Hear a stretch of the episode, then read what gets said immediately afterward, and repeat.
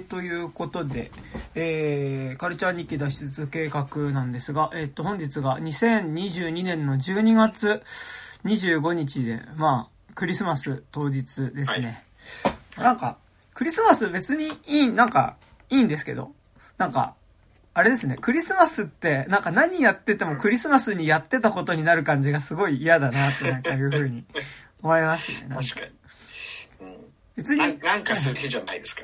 そうなんですよね。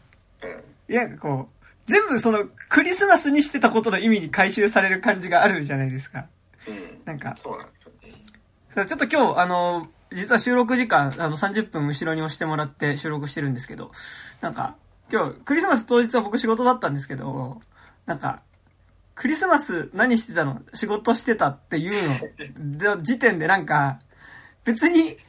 ただ12月25日に仕事をしていただけなのに、なんか、クリスマスに仕事をしていたの、そのクリスマス2がつく感じが、いや別につかないのかもしれないんですけど、なんかつくような感じが、すごいしてしまい、いや、それだけまだクリスマスのことを意識してしまっているということでございますが、どうも、えー、山田です。そして本日は、えっ、ー、と、ゲストに、えー、ポッドキャストドイラジの河原さんが来てくれてます。はい。ドラジの河原です。よろしくお願いします。お願いします。ということで、えっと、今日は、えっと、ちょっと最近読んだ漫画ちょっと2冊について、あの、喋ろうかなって感じなんですけど、ちょっとその前に、河原さんと話すのも久しぶりなので、なんか最近なんか見ましたかみたいな話をちょっと少ししてから入れたらなという感じなんですが、なんか河原さんは最近面白いものありましたか？うん。最近あの、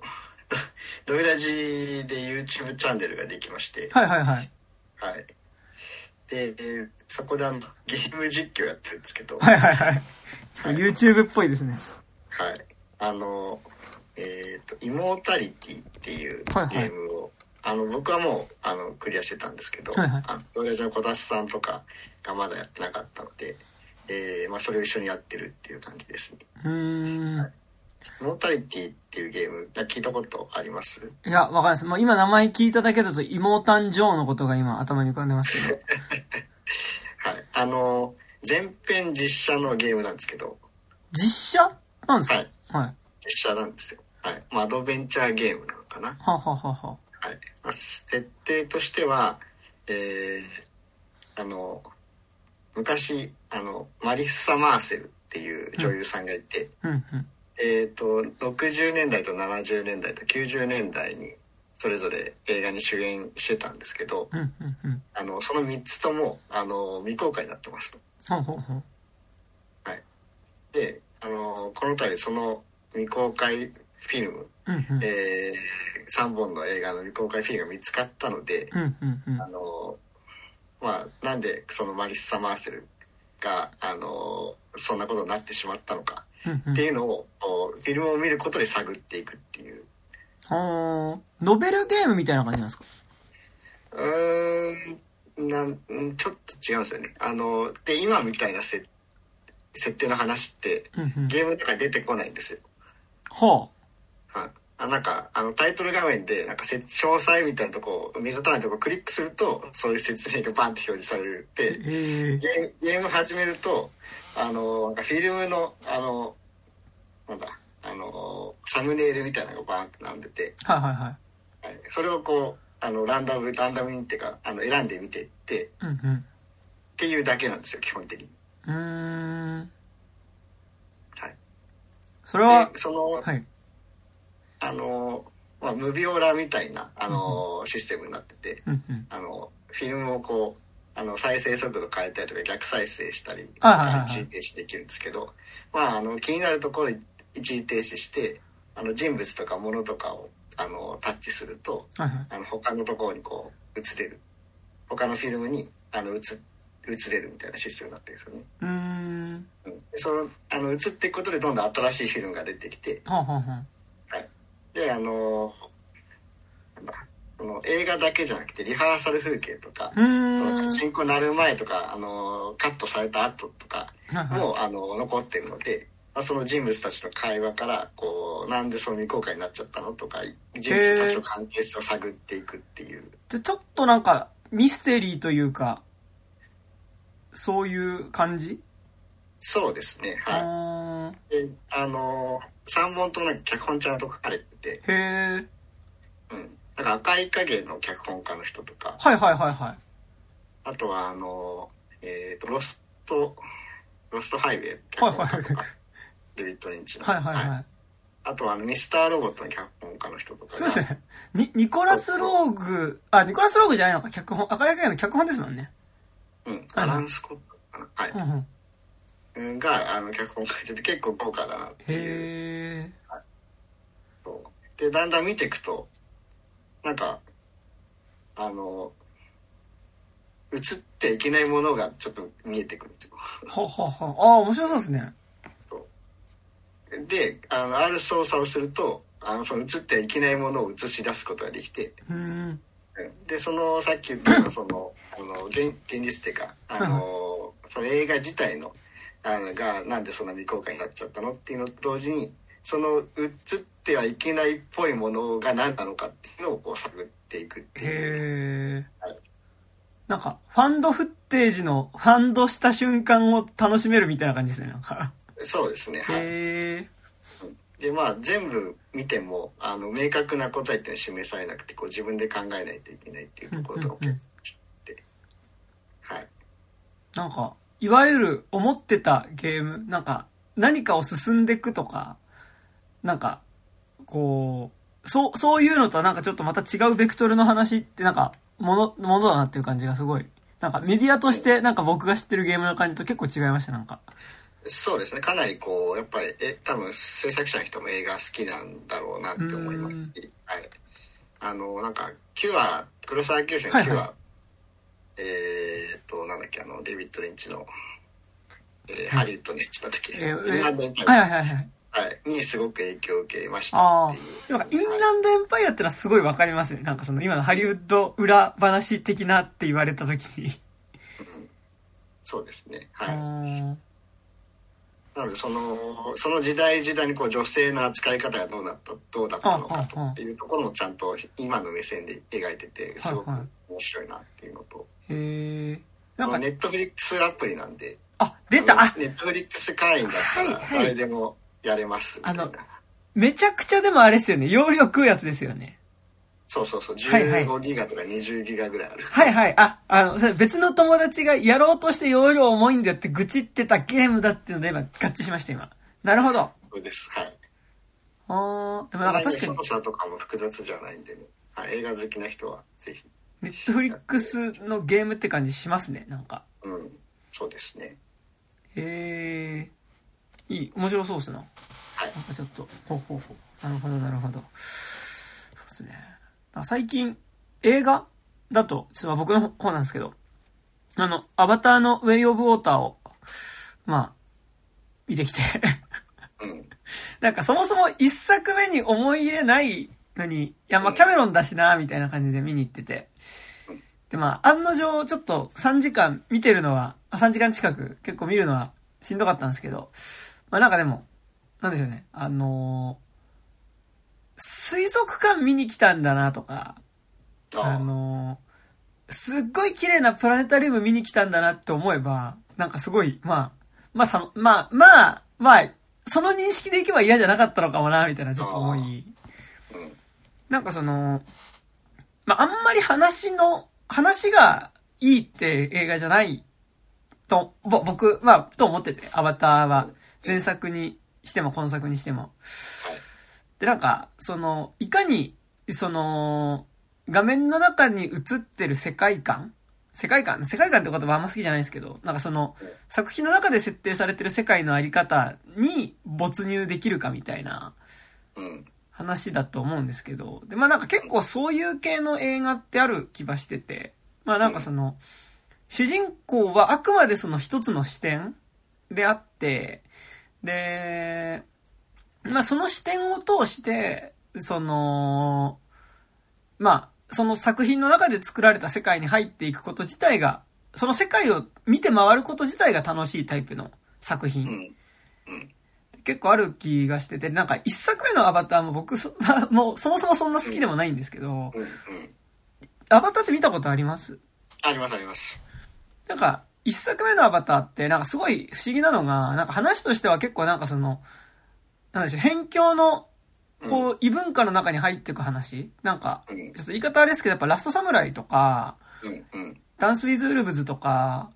なんかああいうこう、まあ、いわゆる文明の側にいる人というか、まあ、要はそのヨーロッパ的な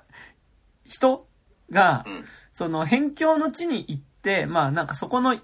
異民族のこう文化を学んで、彼らのこう、魂とこう、文化を理解して彼らのあり方に共感すると同時に、本来自分がいたその国だったり地域の人っていうのがそこを侵略しに来た時にそこと戦う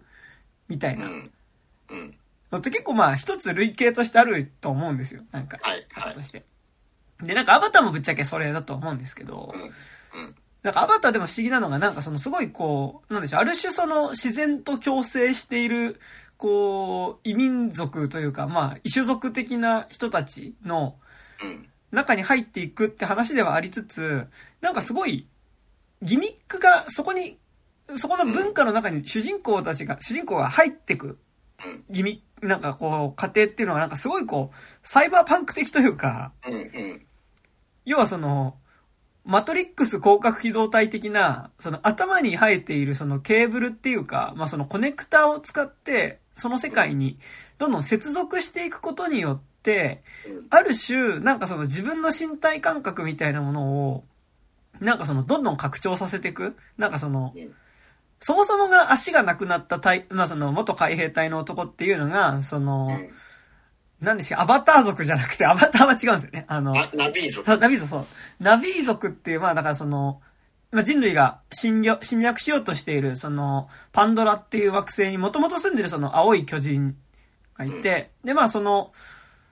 ナビー族のクローンの中にそもそも自分の意識を飛ばすことによって、そこの世界に入っていくって時点でまず、なんかこう、すごいそれって、本当にタイトルアバターってなってますけど、まあなんか、その、ある種仮想空間に作った自分のアバターでそこの中に入っていくみたいな、結構、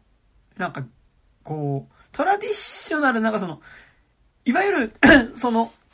土着的な暮らしをしてる人たちの中に入っていく話なのになんかものすごくその過程がサイバーパンク的で、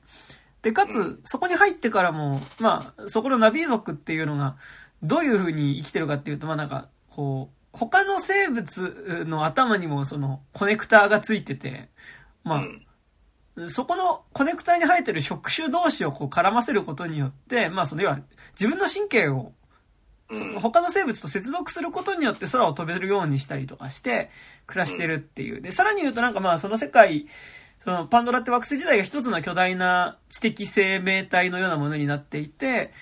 で、そのパンドラの植物、ある種の植物の中にその自分の頭に生えているコネクタをまあ、絡ませると、まあなんかそのすごい巨大なその惑星のビッグデータみたいなところにアクセスができるみたいな、なんか、話自体は僕そんなアバタスなーって感じなんですけど、なんか、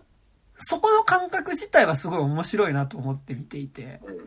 あいあいつは菌類なんじゃないですかね。あ、そうそうですよね。菌類もそうですもんね。なんかその、そう。なんかそこが唯一、なんか僕は面白いなと思いながら見てたんですけど、なんかでも、なんかこう、決定的な部分でやっぱり、あそこのパンドラっていう惑星のビジュアル、なんか、螺旋画みたいな感じ。の、螺旋画ってね、なんかあの、こう、すっごい綺麗な海に、こう、カラフルな熱帯魚がいて、クジラとかイルカが飛んでるみたいな、絵あるじゃないですか。なんか、あの螺旋画みたいな、なんかこう、綺麗なあり方みたい、世界のあり方みたいのが、なんかこう、要は、主人公のどんどん拡張していく感覚と、まあその主人公の視点を通して描かれるその、めちゃくちゃ、なんでしょう、こう、スペース螺旋みたいな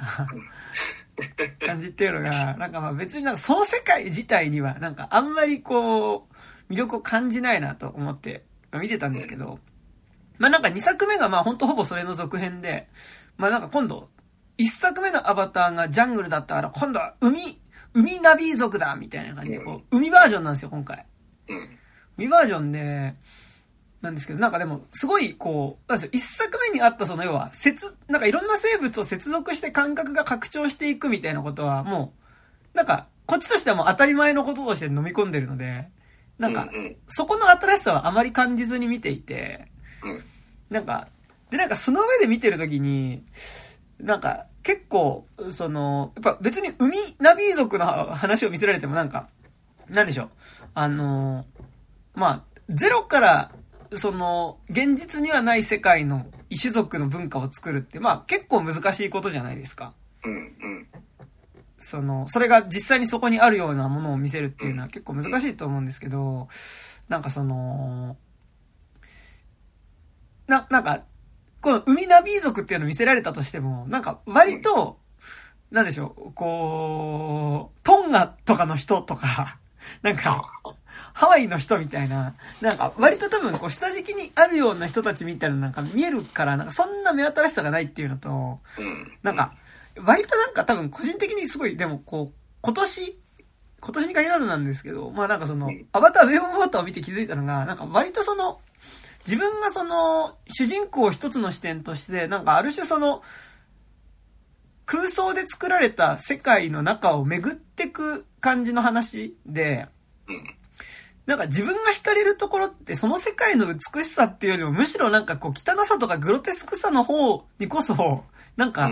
魅力を感じて見てたんだなっていうことは、結構重い。まあなんかそれは多分そのスターウォーズのカンティーナ酒場みたいなものが魅力的だなって感じるっていうことだったりとか、まあその、例えばた、スタ、スターウォーズがマジでそうなんですよね。なんかやっぱその、タトゥーインみたいな惑星のあり方とか、なんかその、綺麗なだけではないし、なんかやっぱちょっと埃かぶってて少し錆びてたりするようなところでよくわからないマシンが動いてたりするような、なんかその、結構生活の匂いがする感じっていうのが結構重要だったんだなと思って、なんか、まあまあそこで結構こう、ウェイオブウォーターは、なんか、ああ、なんだかなみたいな。あ、まだ続くのかなみたいな感じで。なんか悪いかなとか思いながら。見てて、なんかでも、あとすごいちょっとめんどくさいところで引っかかっちゃったのが、なんか、ちょっとめんどくさいところ引っかかっちゃって、なんか結構、個人的にその異文化みたいなのを描くときに、なんか、そこの場所での食事っていうのをちゃんと描かないっていうことは、結構不誠実だなっていうのを結構ウェイオボーターを見て思って、なんかやっぱその、自分たちのカルチャーとは違うところに入ってくっていう時に、なんかその、そこにある変な食べ物、なんかそこでは当たり前に食べられてるものだけど、自分としては受け入れがたい食べ物を食べるっていうことって結構なんかその、重要というか、なんかそれによってそこの文化に入っていける感じって結構なんか納得できるし、なんかそこで何食べてるかっていうことに対する興味ってすごいなんか僕はあるんですけど、なんかアバターってでも結局、その、食事を受け入れるとか、例えばなんかそこでのその、なんでしょう。てかなんかやっぱ食事を受け入れるみたいな形での、その、その文化を受け入れるっていう過程をすっ飛ばして、それを全部結局その頭のコネクターで接続してなんか、こう、なんか実感として理解するより先に、もうなんか、脳髄にそのまま、なんかこう、ぶち込んじゃうから、その理解みたいなことを。なんかその身体的な感覚から、その場所での、こう、自分とは違う種族の暮らしみたいなのを、なんかこう、暮らしとか、なんかその、の中からインストールしていくっていうのがなくて、なんかマジで、マトリックスの一作目で、なんかこう、頭にそのままこう、柔道の型とかをバンバンこう、インストールして、なんかこう、その技を覚えちゃうみたいなのと、なんか個人的に結構なんかいきなりスピったところに接続しちゃううん。だから結構実はドラッキーな映画っちゃドラッキーな映画じゃないですか。うん。なんかその、あわやすか的なもんっていうか。で、なんか、すごいそこがなんか微妙だなって思いながら見ていて、で、なんかすごい個人的にすごい引っかかったのが、なんかめちゃくちゃ、あ、ちょっと、まあね、別にアバターってネタバレどうこうって話でもないと思うんですけど、ねね、ネタバレしても大丈夫ですか？ネタバレ大丈夫です、大丈夫です。なんか、ウェイオブウォーターって結構重要になってくるのが、なんか、クジラなんですよ。まあ、クジラって言われるんですけど、ほぼクジラなんですね。うん。で、まあなんかその、ウェイオブウォーターで主人公が、その、今度一緒に暮らすようになるこの海のナビ族っていうのが、なんかその、うん、クジラと、なんかこう、兄弟姉妹のちぎりみたいなのを交わしてて、なんかこう、私、僕の、こう、ソウルパートナーはこのクジラみたいな感じで、なんかこう、関係を結、絆を結んでるクジラたちがいて、で、まあなんか結局、なんかその侵略者としての人類が、人類はそのクジラを殺してしまって切れるみたいな話なんですけど、なんか、ちょっとめんどくさいこと言うと、まあなんか 僕はなんか、その、まあ、てか、僕はてかなんか、一応日本ってクジラ食べる国じゃないですかはいはいはいはい。で、で、なんかその、やっぱ、クジラ食べることって、なんかやっぱ結構その、野蛮？なんかやっぱその、ヨーロッパ的な、だからシーシェパード的な価値観からすると結構野蛮？うん。だし、まあなんかその、そこの、こう、クジラは、まあなんかクジラ食べるなっていう主張、クジライルカ食べるなっていう主張の、まあ背景にあるそのクジラとかイルカはその、人間と同じようにその、まあ知能が高度だから、その、苦痛を感じるっていうことが分かっていて、まあ苦痛とか恐怖を感じるからこそ、なんかクジラを追い込み量でこ、あのその、捕獲するっていう時に他の生物が感じない恐怖を感じているから、なんかまあ、そ、それを殺すっていうことは、まあ、ものすごく残酷なことなんだっていうのは、なんかすごいわかるんですよ。わかるんですけど、でもなんかその、クジラを殺して食べるとか、イルカを殺して食べるって、なんかちゃんとその、こう、やってる地域のなんか話とか読むと、なんか、雑にめちゃくちゃ殺して取ってるわけじゃなくて、その、なんでしょう、こう、アイヌにおける、その、熊送りじゃないですけど、なんか、結構その場所のサイクルにもちゃんと結びついてるじゃないですか、その。ただ、なんかその、資源として殺して食ってるわけじゃなく、まあ、食ってるんだけど、でもなんかその、むしろその土地のトラディショナルなあり方としては、その、感謝をしてその生物を殺して食うみたいなのって、なんか、どっちかっていうとそっちな気がしてて、なんか、それがどうかっていうのは、今見た時にどうかっていうのは別の話として、なんかその、熊を殺して食うとかにしても、まあ、例えば、一番ゴールデンカムイとか読むと、やっぱその、熊を殺して食うっていうことに関してその、まあ、いかにその、熊っていうものが彼らにととってその、重要なものであって、ただ殺して食べるってわけじゃなくて、そこに対してやっぱりその、彼らの文化っていうところもそこに深く関係してるみたいなのが、あるっていう時になんか結構僕はなんかちょっとこう、クジラ、なんか、コーブって映画がすごい嫌いだからってのもあるんですけど、コーブってまあその、シーシェパードの人のね、あの、太一町っていうところのイルカ漁がなんかいかに残酷かっていうのを撮ったドキュメンタリー映画があるんですけど、まあ、それが嫌いっていうのがあるので、なんかちょっとそういうセンサーが働いてしまうとかあるんですけど、なんかその、クジラを取って食べるっていうことがなんかや、こう、まあ悪い、侵略者がやることとして描かれてて、で、なんかそこに住んでるトラディショナルな人たちは、その、クジラとは、クジラを食べるわけではなくて、その、精神的なつながりを持ってる。からこそクジラが殺された時に起こるみたいな話が、なんか、いやなんかむしろそのトラディショナルなあり方って、クジラを兄弟と思ってるからこそ食うみたいなことなんじゃねえのっていうか、なんかこう、そういう頭に生えてるコネクターで自然とぶっ刺さるの手前に、そもそも食物連鎖っていうシステムがあるわけじゃないですか。なんか結構、そこをぶっ飛ばして、なんかその、頭のコネクターで、なんかこう、こう、理解し合うみたいなところに行くのが結構なんか僕は違和感があり、なんか今作で、なんかすごい、クジラが出てきたことによって僕はすごい違和感を覚えてしまって、でも、とはいえお前らは食事はしてるわけなんだよな、みたいな。じゃあその、じゃあ何食ってんだおい、みたいな。なんかその、そのなんかその、食っていいもの、っていうかその殺していいものとそうじゃないものの線引きはつまりお前らしてるっちゅうこったよな、みたいな、なんかすごいめんどくさいことを後半もやもや考えながら、なんかでも、あ、なんかめっちゃ海、すごい、あ、綺麗、みたいに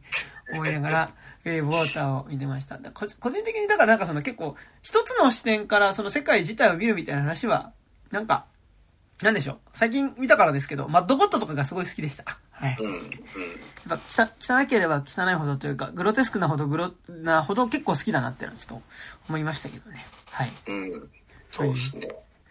まあ、アバターは僕、僕一作目しか見てないんですけど、はいはい、あの、その、人間いるっていう ところになっちゃうんですよね。うんあの、まあ、今で言うとこう異世界転生みたいなあそうですね感じでそうナビー族の人になっちゃいましたっていう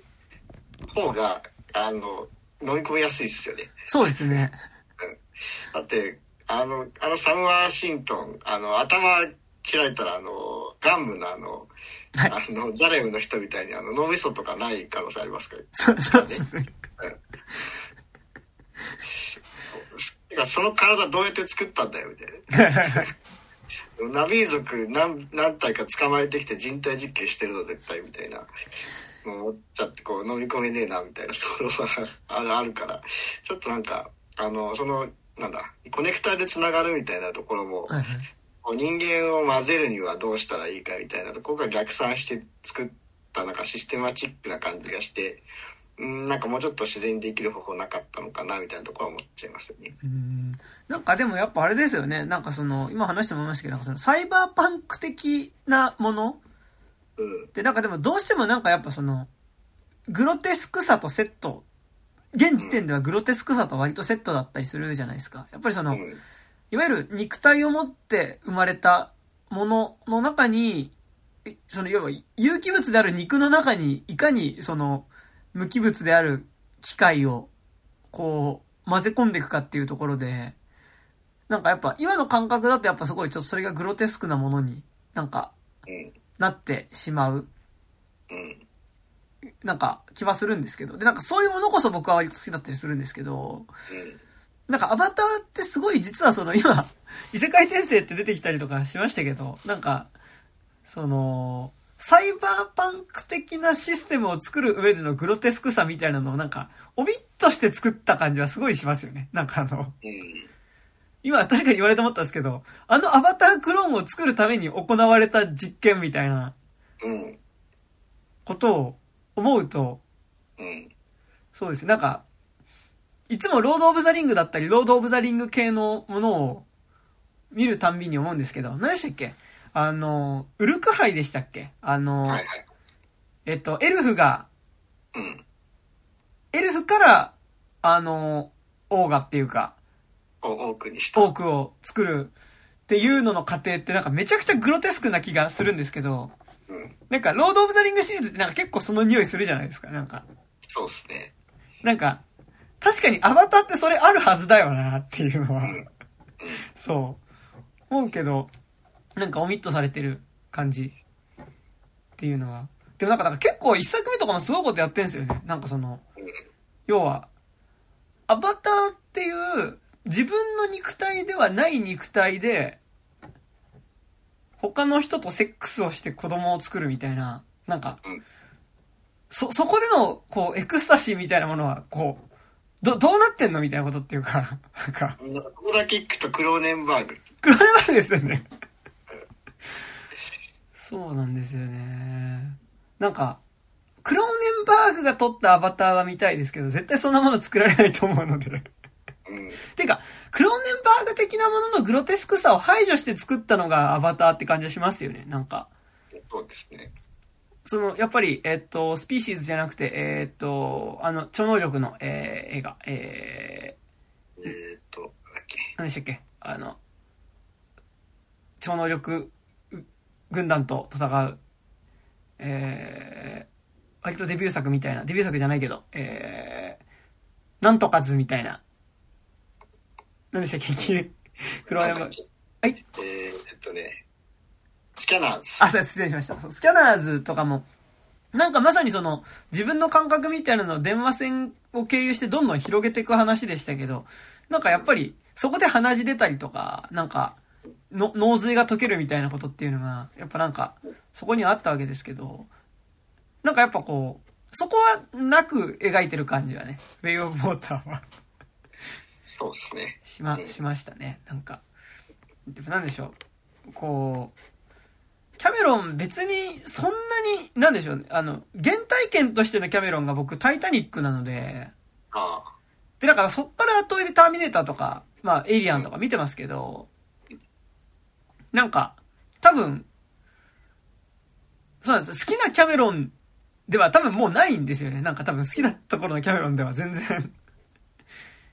っていうのは、すごい思いましたね、なんかね。うん。いや、でも、水好きなんでしょうね。ああ、水は好きなんでしょうね。本当に。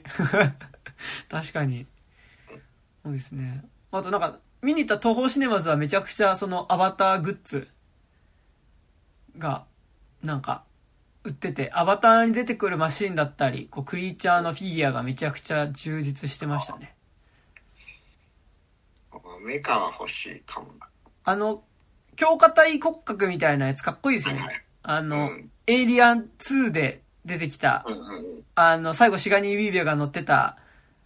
やつみたいなの。あれはかっこいいですよね。うん。そう、あれをなんか軍用にしたよみたいな。いいですよね。うん。なんかやっぱあのフォルムすごい好きで、やっぱあのマトリックスの3で最後出てくるやつとかもそうなんですけど、うんうん。なんかあのちょっと重機感がある、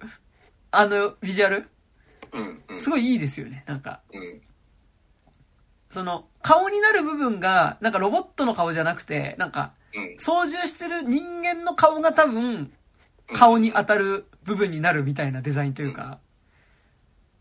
とてもいいんですよね。うん。そう。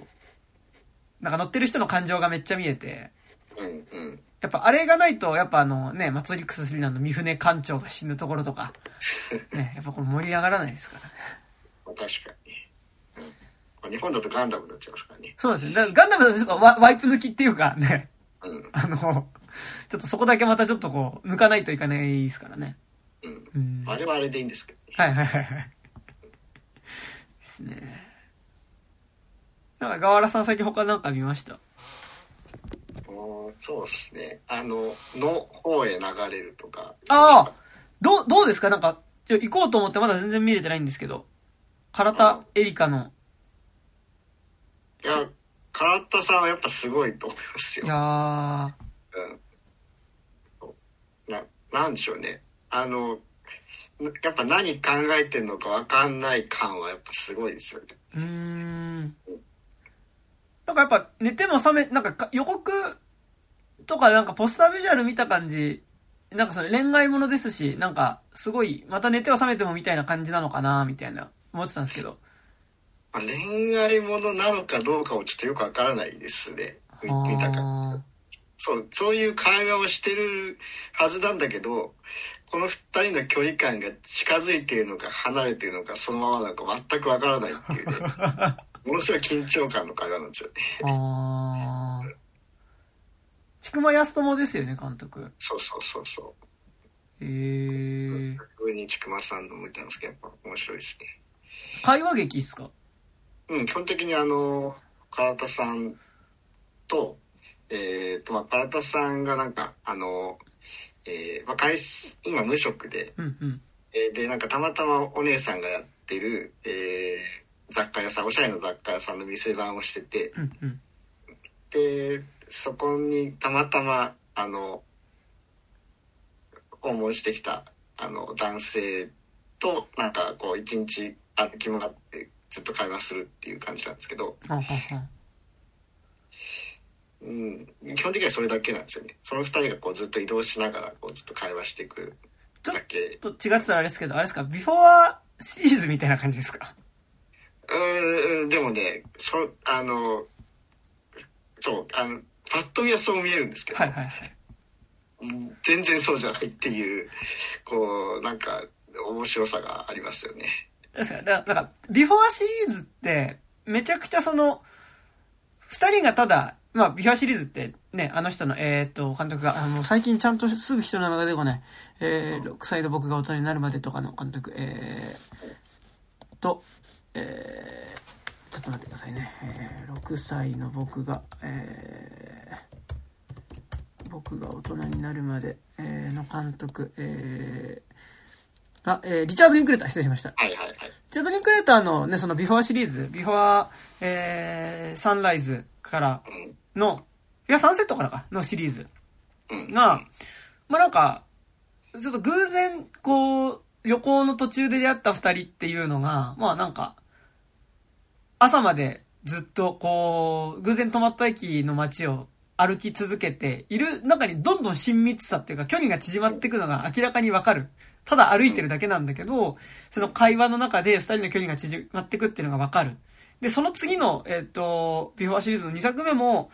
一回またその、その時は一回会っただけで別れたんだけど、また二回目10年後に会った二人っていうのが、もう一回やっぱり出会ったら歩いてるうちにだんだんちょっとこう、距離が近づいていってしまう。で、そして3作目では、今度こう、実はもう一回会っても結婚した二人っていうのがもう、歩きながらどんどんやっぱりこう、距離が離れていくというか、その、二人が歩いていく中で、明らかにもうちょっとこ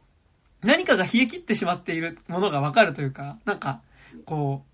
歩いてる二人の会話を取ってるだけだけど、めちゃくちゃその、近づいていってる距離、離れていってる距離がめちゃくちゃわかるものだったと思うんですけど、なんか、の方へ流れるは、ど、どうだったんですか？なんか、の方へ流れるってタイトルだけ聞くとなんかめちゃくちゃそういう話なんじゃないかって気もしますけど。うん。あの、だから、そうなんですよね。その距離感が全くわからないところが面白いですね。はー。なんか近づいていってるような会話をしてるのに、はいはい、なんか雰囲気悪いな、みたいな。うん、なんか離れていってるようでいて、なんか逆に雰囲気、まあなんか穏やかな雰囲気になってきたぞ、みたいな。うん、そうだからなんか、そう。うん、そう、そういう方向へ流れていきたいけど、そんなうまくはいかないよね、みたいな感じかな。あなんか、結構こう、軽めなテンポでは、なんか行われる現代交互演劇ってなんか割とそんな感じのあるじゃないですか。うん、うん、てかなんかあんま僕そんな演劇見ないんであれですけど、まあなんか、ちょっと古いあれですけど、チェルフィッチとか。ああ、はいはいはい。ああ、うん、そう、あの、あれ、僕あれしか見てないですけど、チェルフィッチ。えー、っと、なんだっけ、一番有名なやつ。えっと、えー、っと、ホットペッパー？違うか。ホットペッパーじゃなくて。あ、3月の5日。あ、3月はいはいはいはい。はい、まあ、うん、ああいう感じっちゃああいう感じ。雰囲気的にはああいう感じかもしれない。うん。でもなんか、その、3月の5日間とかはなんか割とそこでその、表面的な会話がずっと続く、うん、表面的っていうかなんかこう、こう、あんまり感情が表に出ない軽い会話がいくつも続いていくことっていうのがなんか、ある種のそのこう、世代の白け感みたいなものと、なんか同時にでも、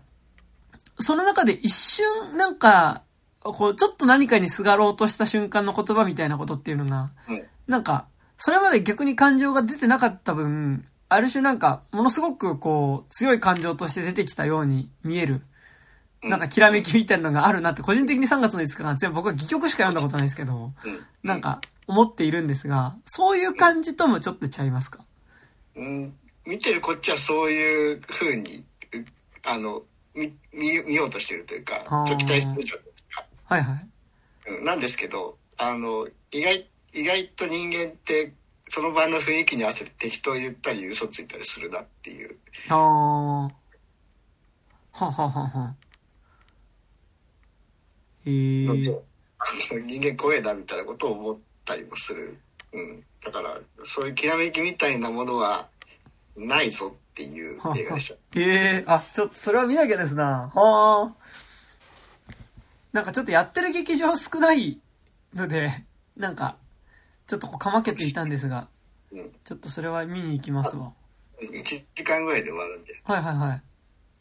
あの、見やすいと思います。なんか、ちくま監督は結構短いですよね、作品が。毎回。そうですね。あれ自主だからなんかな。ああ。うん。なんですね。えー、ちょっとじゃあ、下北沢駅前劇場に、うんうんうん。できますかね。ほんほん。ついでなんかさっき、あ、ちょっとまた次の話、先の話言ってもいいですか？はいはいはい。はい、ついでに、さっき、ちょっと始まる前に話したんですけど、まあ、ファーストスラムダンクをうん。うん。まあ、ちょっと僕も見て、うん。なんか、正直あんまり期待してなかったんですよ。うん、なんか、期待してなかったっていうか、スラムダンク自体は読んでて、好きでしたし、なんか、それこそ、小学校の時とか、夏休みに、午前、テレビで午前中に交際放送とかやってて、アニメとかも見てたので、多分、同世代ではないけど、全然スラムダンク好き世代。っていうか、なんかその、多分、友達のお兄ちゃん、お姉ちゃんが呼んでた世代なんですけど、でもなんかその、なんでしょやっぱ天の弱なところがあり、なんか、スラムダンクすげえってなんかみんなが盛り上がってると、行きたくないみたいな、気持ちがあり、なんかちょっと始まって初週とかは全然なんか行かなかったんですけど、なんかこの間ちょうどこう、偶然できた時間が、偶然空いた時間が、ちょうど今からスラムダンク見れば、ちょうどいいみたいな時間で、ファーストスラムダンク見てきたんですけど、なんかびっくりするぐらい面白かったんですよ、なんか。うん、うん、うん。ど、ど、どうでした？か、原さんなんか。そうですね、僕もね、あのー、なんだ、3D の、セルルックというか、はいはい、アニメっぽい感じの 3DCG のアニメって、うんうん、あ苦手なのと、はいはい、そのそういうキャラクターがあの 3D のあのモーションキャプチャーで動くのは本当に苦手なんですよ。はいはいはい、あのアイドルマスターのねあの動画とか見てくるちょっとついてなっちゃうんですけど、はいはい、あのこれはだいぶそれでもそれでもいいなと思えるぐらい良かったです。なんかあでもじゃ気持ち悪さは感じていたけどそれを凌駕する良さがあったみたいな感じですか？うんたまにちょっと感じちゃうなっていうところはありましたけど。うんなんかすごいでも特殊でしたよね。なんかその、まあ、ほぼほぼ全編試合。うん。で、まあなんか、なんかそのスラムダンクにおける、その、まあ、一番テンションが高いというか、多分関数多く割いて描かれた三能戦という、まあ実質最後の試合を、の、まあ1試合を、まあ全編でもないんですよね、あれ結局。だいぶ。はしょってますよね。はしょってますね。うん。で、まあその、その試合の経過と、まあ作中では描かれてなかった、その中に出てくる、まあその、宮城亮太っていう選手の、まあその、まあ彼がそこに至るまでの、その試合に至るまでの反省を、まあ絡めていくという、まあなんかだからその、スラムダンクにおける三能戦のやっぱ一番の見どころは、やっぱりその、一つの試合の中に、なんかまあ割とその、出てくると、まあ、三能戦に限らないんだけど、出てくる登場人物たちが、まあ、なぜ、その、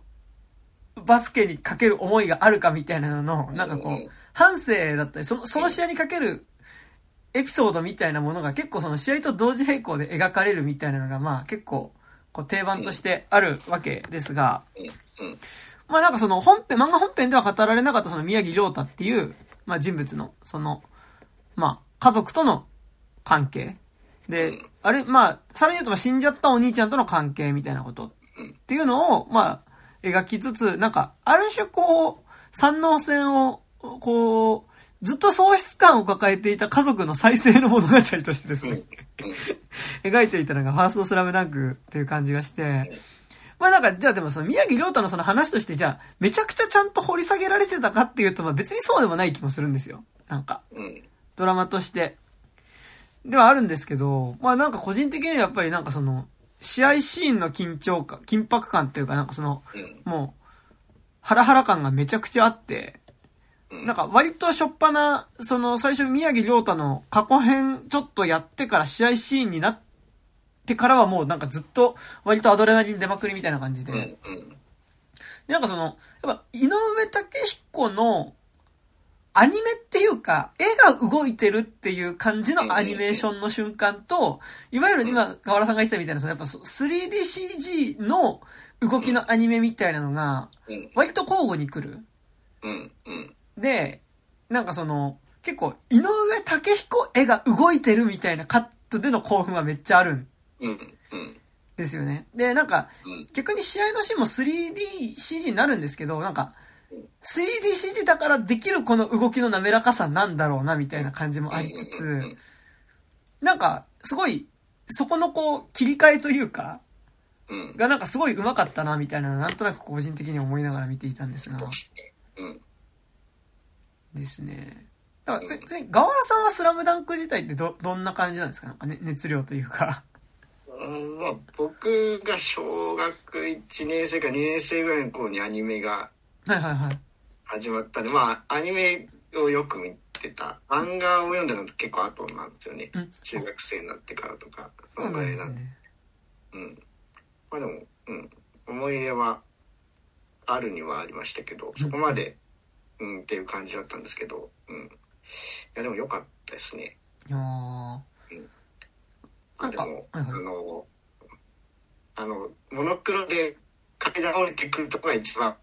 興奮しました。はいはいはいはいはい。なんか、色ついちゃうと、あれなんか、ちょっと違う顔みたいなのは一瞬思っちゃいましたけど。オープニングのとこですよね。そうそうそう。あの階段みんなで降りてくるとこはバチ上がり、上がりしました。うん、なんか色ついた瞬間なんか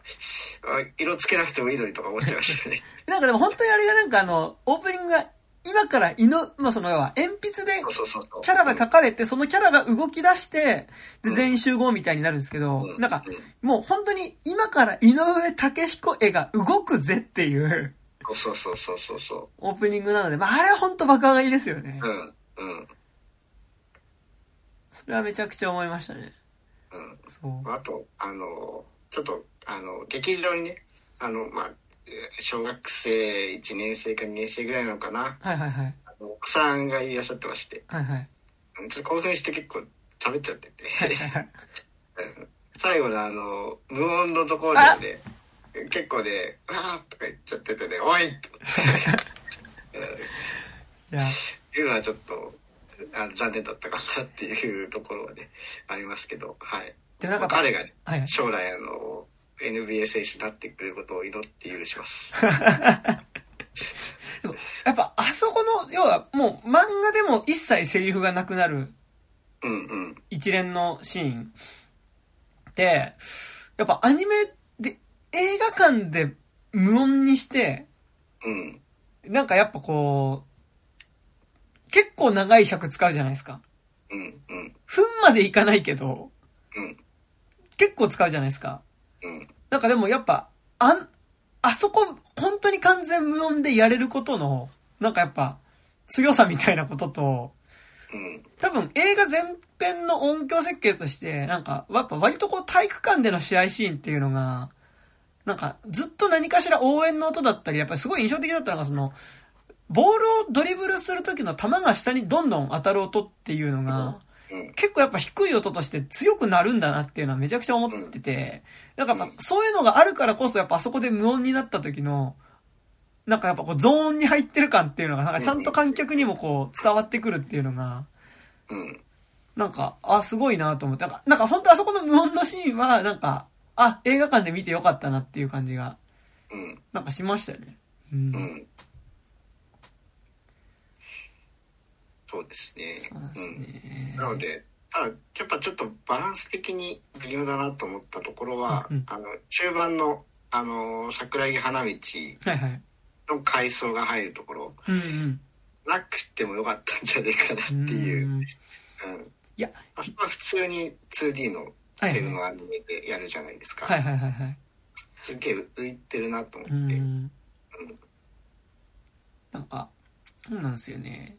すごいそこ難しいなと思ってて、宮城亮太のボリュームすごいあるじゃないですか、今回。で、宮城亮太のボリュームの中にミッチーの話も入ってくるから、なんかそこは違和感ないんですけど、なんかゴリの話とか、もうゴリの話めちゃくちゃ好きなんですよ、その三能戦における。あの、俺の願いは叶えられていたのところとか、めちゃくちゃいいんですけど、なんか、結果としてすごいそういうものっぽくなっちゃうというか、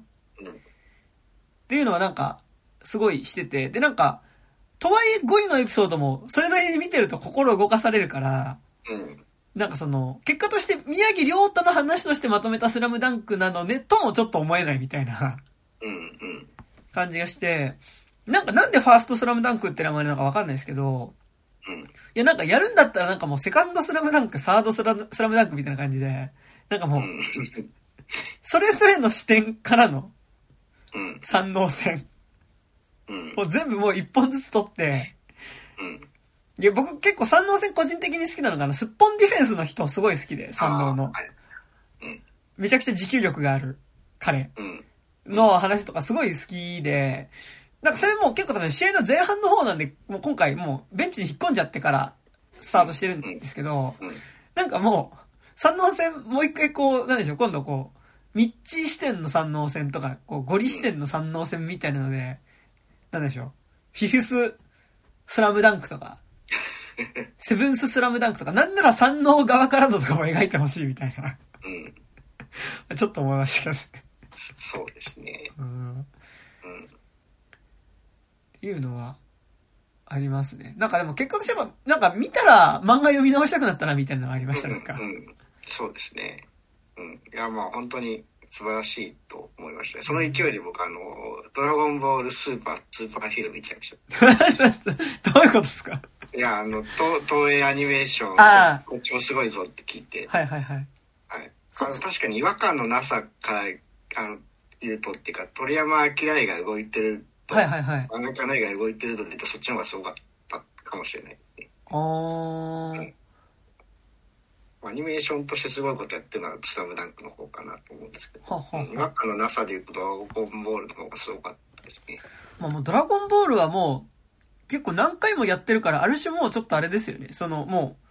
戦闘シーンのアクションを動かすってことに関してはもう割とチームとかもしっかりできてそうですしね、なんか。うん。今回はね、あの前、ブロリーの時とかは戦闘シーンの時だけ 3D になるって感じだったんですけど、はいはい、今回はこの全部 3D なんですよね。うん。うん。これで、その、ギャグシーンとかもあんま違和感なくできてたので、はいはいはい。すごいなと思いましたね。えー。あれ、ジャン、ジャンプ的にはスラダンとドラゴンボールって同時期でしたっけ？いやいや。ちょっと違いますよね。えー、っと、終わり時期にスラムダンク被ってるっていう感じかな。へえ。うん。一応あの、同じ時期連載してた時はありました、ね。はは、うん、なるほどなるほど。まあでも、そっか、ちょっと世代で言うと少し、ドラゴンボールの方が少しっていうか、まあ割と、もうちょっとお兄さん的な感じですよね、じゃあ。そうですね。うん。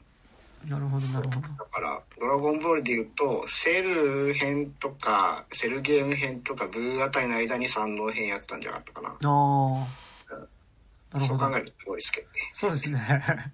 まあなんか、ジャンプって結局なんか自分が読んでた頃のことを割と黄金時代って言いがちじゃないですか、なんか。うん、うん。でもなんか、客観的に聞いてもなんかそのドラゴンボールとスラムダンクが同時期の落ちたっていうのはちょっと黄金時代感がありますね、なんか。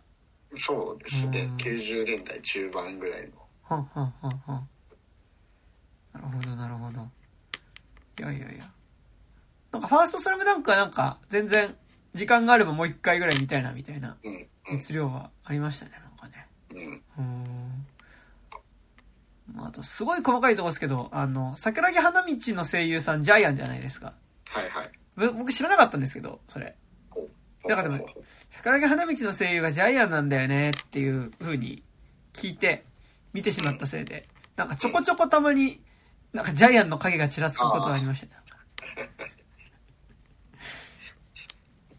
あんまり新しいドラえもん見てないから、ここは大丈夫だった。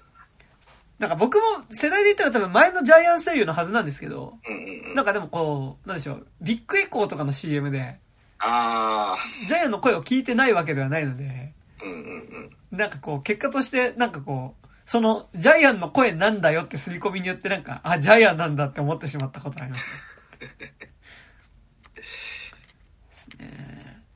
あとあれですね、なんか、宮城ってそうか、そういえば沖縄の名字っちゃ名字だよなっていうのはなんかちょっと今回すごい思いましたね。なんか。うん。なんか一応、こういう感じかな、みたいなのは、井上さんの頭の中にあって、はいはいはい。えー、っと、宮城って名字にしたみたいなとこどっかで聞いた気がしますね。うん。あ、そうなんですね。うん。いやいやいやいや、という、なんか、結構、割とジャンプ漫画の劇場版が、なんかもう話題になるみたいなのは、ここ2年ぐらい、てか、鬼滅以降、なんかもう、定番じゃないですか、なんか最近。うん。まあ、ジャンプ、ジャンプ、まあ、新しい黄金期に入りつつあるみたいなところありますからね。ね。なんか、鬼滅の劇場版と、あと、呪術の劇場版と、うん。なんか結構その流れの一個かな。あ、まあ、あと、まあ、ワンピースですね、あとは。完全に。うんうん今年はそうですね。そうですよね。なんか、フィルムなんとかって言い始めてからは結構その感じです。なんかその、ワンピース劇場版じゃなくてなんかもう、映画ですみたいな感じの。うん。まあ、てか、小田栄一郎が監修に入ってからですかね。ああ。なんか、今年はだから結局、フィルムレッドとかもね、あったりして。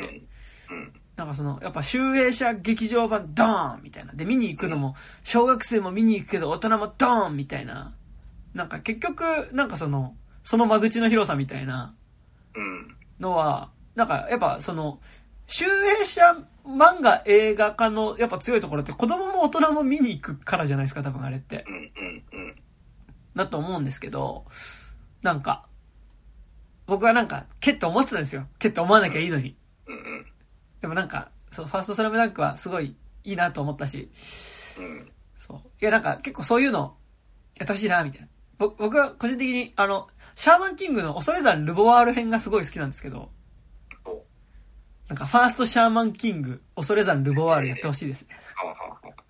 あんまりシャーマンキング見たことないんでわかんないですけど。なんかそのエピソードゼロみたいな話なんですよ。ああ、はいはいはいはい。なんかその本編の中で一回まあその主人公がそのまあ、うん。一個まあシャーマンキングを決めるためのまあなんかシャーマンワールドカップみたいなのがあって。でなんかその試合をまあなんかちょっとこう、とある取引によって、まあちょっと俺辞退するわって言って、うん。まあなんかそっからもう一回その大会への参加をもう一回するまでの話になっていくんですけど、その辞退するわって言ったところで一旦ちょっとものは話としてはその、あの、プロローグっていうので、その一番最初の、そもそもなんで彼がシャーマンファイトに出ることになったのかの話になって、それが恐山ルボワール編っていうのがあるんですけど。そこがすごいいいんですよ。なんかあの、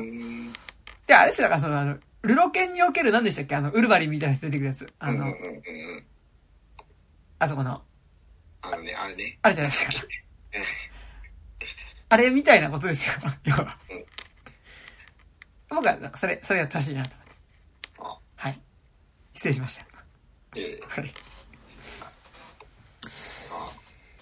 ちなみにあの、ジャンプはい。黄金期は、あの、スラムダンク、ドラゴンボール、悠々白書、はい。大の大冒険とか、はいすごいよまさるさんとか、あルローニケンシンとか、はいジョジョが一つの雑誌に載ってて毎週読めるっていう、ー。って聞くと、なんかやっぱ黄金時代感がしますね。うん。でもなんかなんでしょう、それはなんかこう、読ん、読んでた世代だからなんですかね。いやーでもその辺は今でもやっぱ残ってるじゃないですか。ああ。だからもコンテンツとして残ってるから、はいはいはいやっぱりこれが全部一緒に載ってたっていうのはやっぱすごい時代だったんだなっていうのは思いますけどね。そうっすね。なんか今、さっきついでなんか、第二黄、なんか第七黄金期みたいな話、河原さんしてましたけど、なんか今の引っ張ってる作品って何なんですかね？呪術？まあ、呪術、うーん、呪術、呪術、まあ、ハンターハンターも今やってるし。そうですね。。ハンターハンター今、面白いですね。面白いですね。うんなんか、うん、あの、く、雲、雲の過去編に入って、幻影旅団の過去編に入ってからは、うん、結構なんか、テンション上がってますけど。うん。まあ、ヒロアカとかもあるし。ああ、そう、ヒロアカもそうですね。うん。まああと、あかんね話とか、まあまあ。ああ。あと、坂本デイズとかも割とあれなんですか？あー結構。そうですね。明らかに安西先生ボディな感じですけどね。確か坂本デイズは。に。うん。とか。あと、アンデッド・アンラックとか。ああ。うん。まあでも、その、